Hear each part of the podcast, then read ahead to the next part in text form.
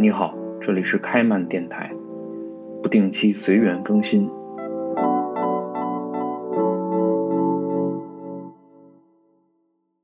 我们啊常能看到这类新闻，谎称银行卡冻结，骗子设套骗钱。这类诈骗套路已经不新鲜了，但是今天的故事和骗子一点关系也没有。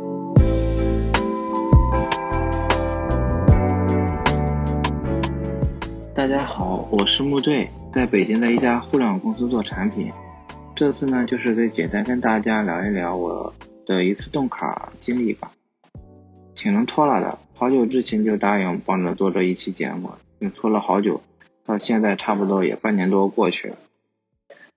冻卡这件事可能很多人没有经历过，我先给大家解释一下，冻卡就是你的银行卡莫名其妙被冻结了，冻结后不能取现、不能转账、不能付款。大概的意思就是钱还在你的银行卡里，但是你就是动不了，哎，这非常让人着急。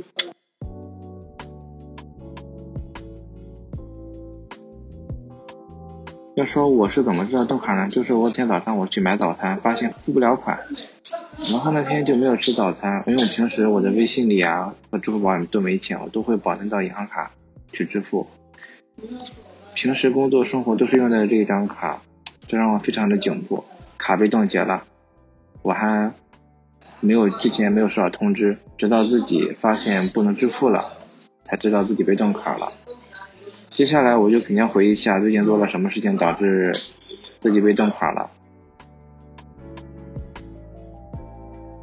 八零后炒房，九零后炒币，零零后炒鞋，而我呢，就真的在炒币。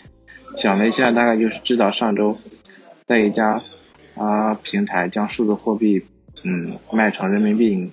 导致的，当时是分了很多笔去变现的，总共有几十万人民币吧，可能有其中有几笔就涉及到黑钱，导致被冻结了。银行卡是有延迟的，过了一周才被冻结，他不会只把我的银行卡冻结，还会把啊，比如说有向我的银行卡转钱的，还有我我的银行卡转出的那些银行卡都会被冻结，一直冻结到最后留下的那张银行卡。这一连串都会被冻结，非常的可怕。了解了大概的原因之后呢，我就赶紧去查一下这件事怎么处理，因为之前没有遇到这样的事情，也就开始就先百度了，然后就问问身边的人，看看有没有有没有有过类似的经验。嗯，我被冻结的钱还不少，哎，对我来说确实很不少。嗯，这个得尽快处理，不然的话，就像刚刚说的，就是能进不能出，我下个工资到账了。我这个钱还是会被冻的，工资也花不了，我就先去银行柜台问了一下，啊，银行生意也挺好的，我排了好长一会儿才挨到我，问了一下才知道，这个冻卡跟银行没关系，是说是刑侦办案给冻结的。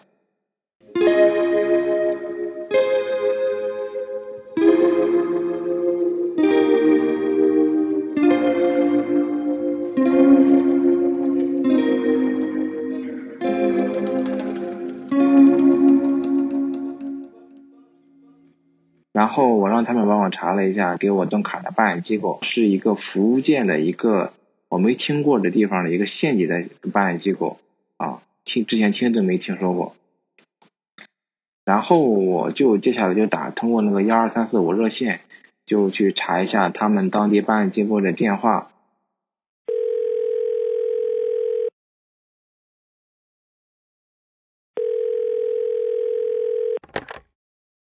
打过去说他们在午休，态度非常的呃差，让我两点半以后再打。我当时也很懵，因为平时没有怎么跟警察打过交道，以为警警察都是为人民服务的。这次跟人打交道之后，还不能耽误人家午午休，没办法等呗。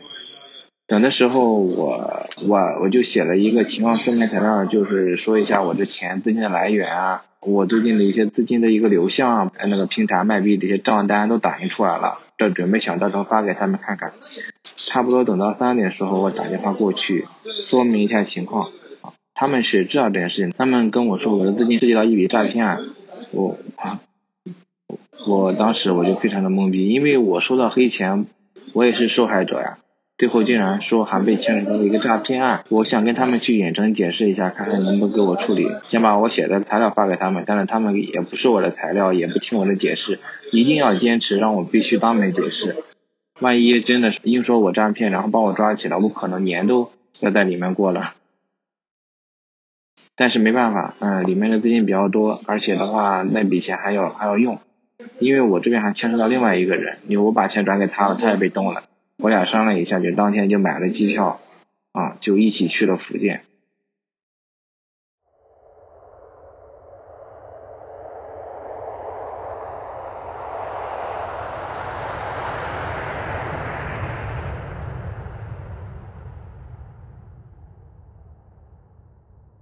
想去他们那个地方是没有飞机的，我们就只能先买票去了福州。到了的时候已经是凌晨一点多了。又去市里找了一个小宾馆，睡了三个多小时，然后五点多又去赶火车，坐高铁去他们市里。他们那个地方没有火车，最后的话还是打了个出租车去他那里。到了，呃，应该就是第二天的早上十点了。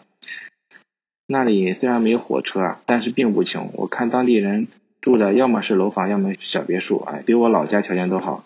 当地没火车的原因，可能就是因为山特别多，修路的成本非常高。到那里之后，说明一下情况，为什么来这里，然后与前台登记了一下，就把我们引导到相应的办案民警那里了。一晚没睡，又是飞机又是火车，再加上打车，终于见到了民警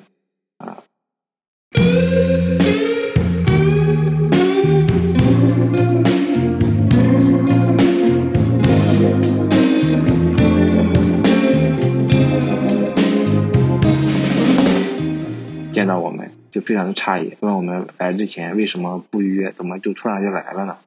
我当时又懵逼了，怎么找警察还得预约呢？这位警察告诉我，现在他非常忙，没有时间处理我们的事情，让我们找个地方先住下来。那天是周五，说等下周一再找，态度也非常的差，感觉对于我，我俩没有预约就来了，他接受不了，他接受不了，一点都接受不了。说完他自己就走了，把我们晾在那里。那会儿快中午十二点了吧，民警们然后都下楼出去吃饭了啊。有民警告诉我们，就说他们两点以后再上班啊。我之前怎么也没想到，原来警察工作还这么惬意，还有午休，还有两个多小时。我俩在那里太尴尬了，于是也就出去了。嗯，这个过程中因为民警走了嘛，我俩呃当时给我们留手机号，我们就打电话沟通了几次，坚持非得说周一要给我们弄。那我们非常着急啊，根本就不想等，因为等的话也不一定有结果。嗯，后面的话，那个民警给我们打电话说，如果想要快速解决的话，就需要提供一笔办案经费啊，需要一万六啊。我们当时也真的是摸着石头过河，就是就是办案经费，什么办案经费啊？我们他打电话找了律师，律师说也没有见过这样的，只能让我们先随机应变，解冻后再找机会解决。我们也分析过，啊，一方面确实不想等，在那里等着让人非常焦躁；另一方面就是说，人家如果就选了你那一万六，你等到下周一，人家一样还是会继续要，被安排的美美的了，在那个地方，着急的不是他们，是我们。我俩商量一下，决定还是认栽吧，先交吧，等不起，以后再找机会处理吧。于是就给警察打电话，说我们可以交个办案经费。他们是两点上班，我们。嗯，两点就过去了，等了差不多一小时到三个小时，还有人在陆陆续续来。这位跟我们办案的警官来了，差不多也三点多了。我们答应交办案经费的时候，就下午也跟我们办了，也没有让我们再等到周一。警察来了之后，给我们写了笔录啊，签字画押。我清楚的记得办案记录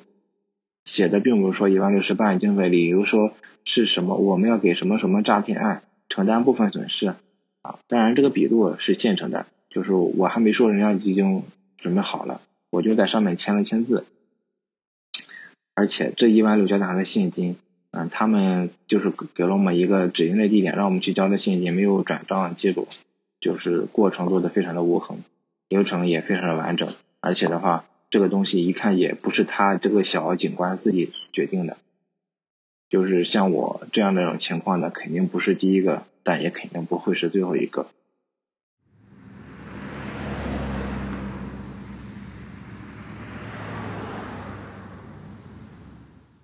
办完了，大概就是四点多了吧，说让我们回去，最快下周一解锁了。我俩觉得在那也没事了，该办的也就办了，走了，又按照去的过程又先打车啊，坐火车，然后再买机票回的北京，一来一回我俩的交通费差不多一万块进去了，再加上呢交一万六的什么，又是又是办案经费啊，又是什么什么赔偿费啊，什么诈骗赔偿费啊，跟我们完全没关系，然后两万六就这么打个水漂。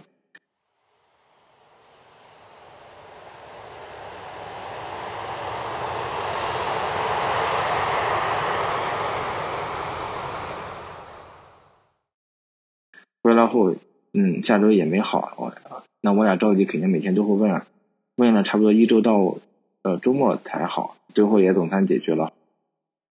第一次遇到这件事情，也长了很多的见识。有些事儿啊，就接触了之后才发现，很多事情跟我们想的不一样。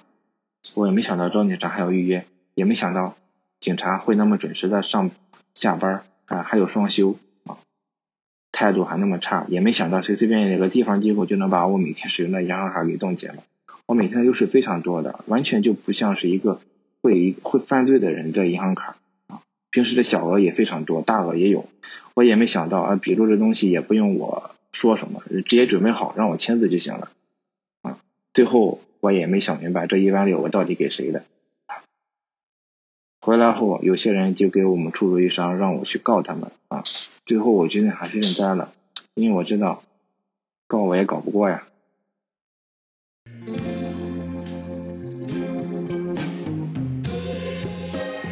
你正在收听的是开门电台咱们有缘再见。